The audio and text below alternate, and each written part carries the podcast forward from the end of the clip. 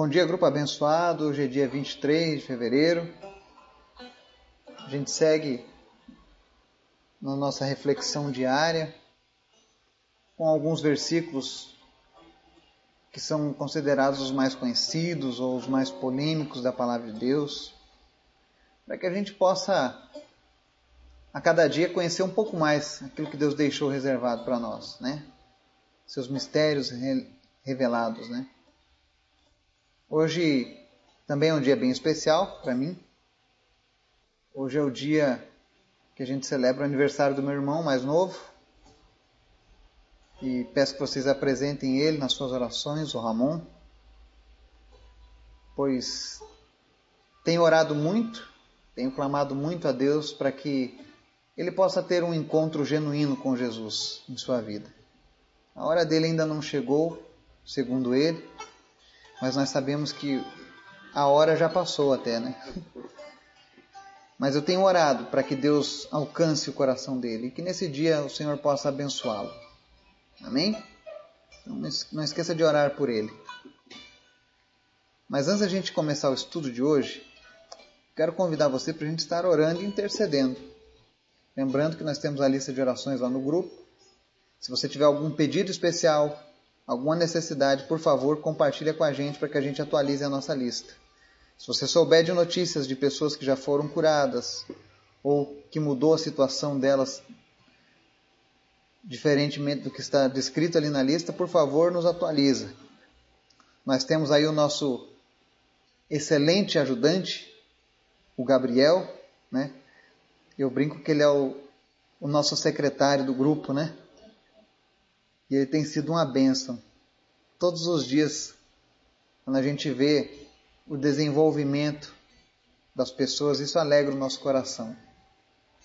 Isso nos faz ter aquela sensação de, de estarmos satisfeitos com aquilo que Deus tem feito. São pessoas assim que alegram o nosso dia, amém? Então, vamos orar? Senhor, nós vemos nesse dia diante da tua presença porque tu é bom. A tua palavra nos diz que o Senhor ouve as nossas petições. E hoje eu queria te apresentar as pessoas do nosso grupo, os nossos familiares, mas orar especialmente, meu Deus, por aqueles que ainda não têm a tua salvação.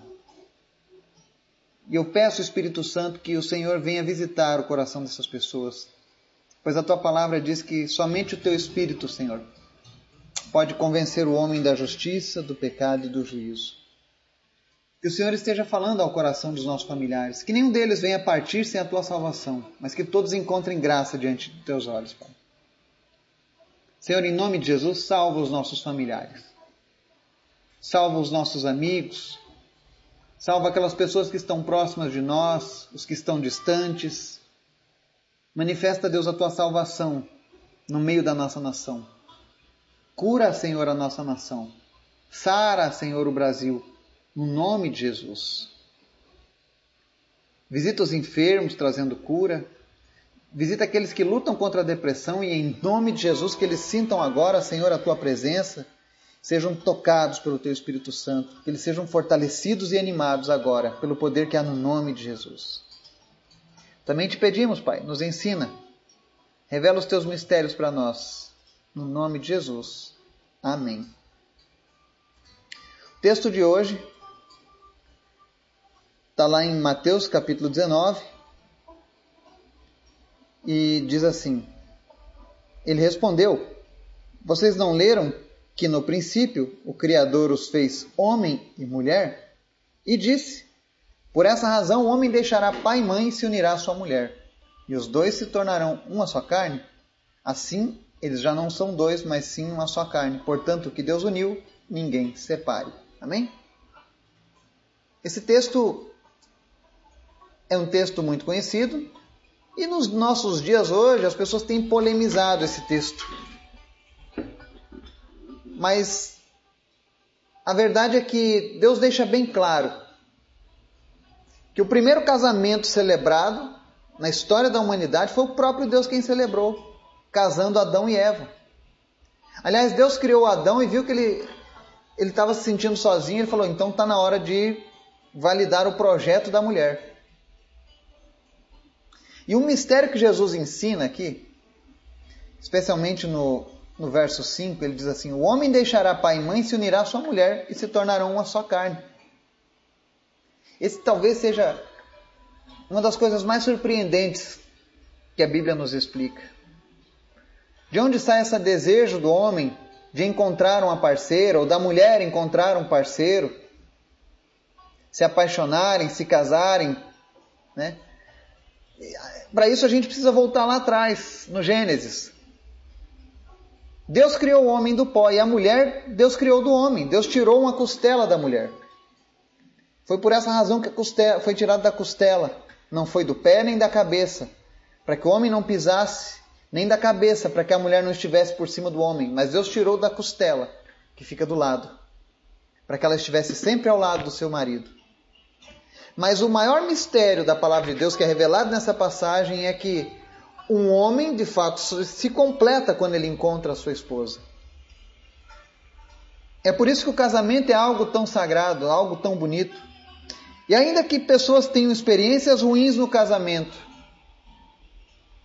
a verdade é que o casamento é uma bênção.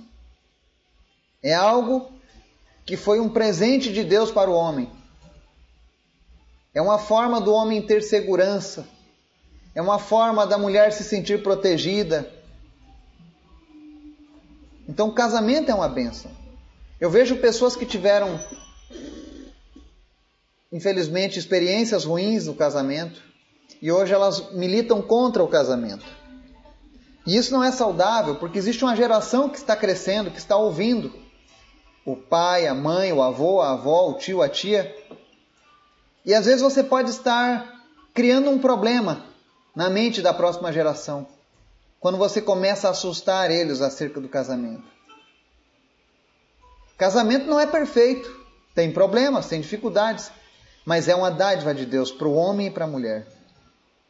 E nós só somos completos quando nós encontramos a nossa alma gêmea, a metade que nos completa. Eu posso dizer a vocês que eu me sinto completo. Eu passei a ser um ser humano melhor, um homem melhor, a partir do momento em que eu conheci a minha esposa. Porque ela não é apenas uma mulher, ela é minha companheira, ela é minha amiga. Nós dividimos as angústias, as alegrias, celebramos junto as nossas vitórias.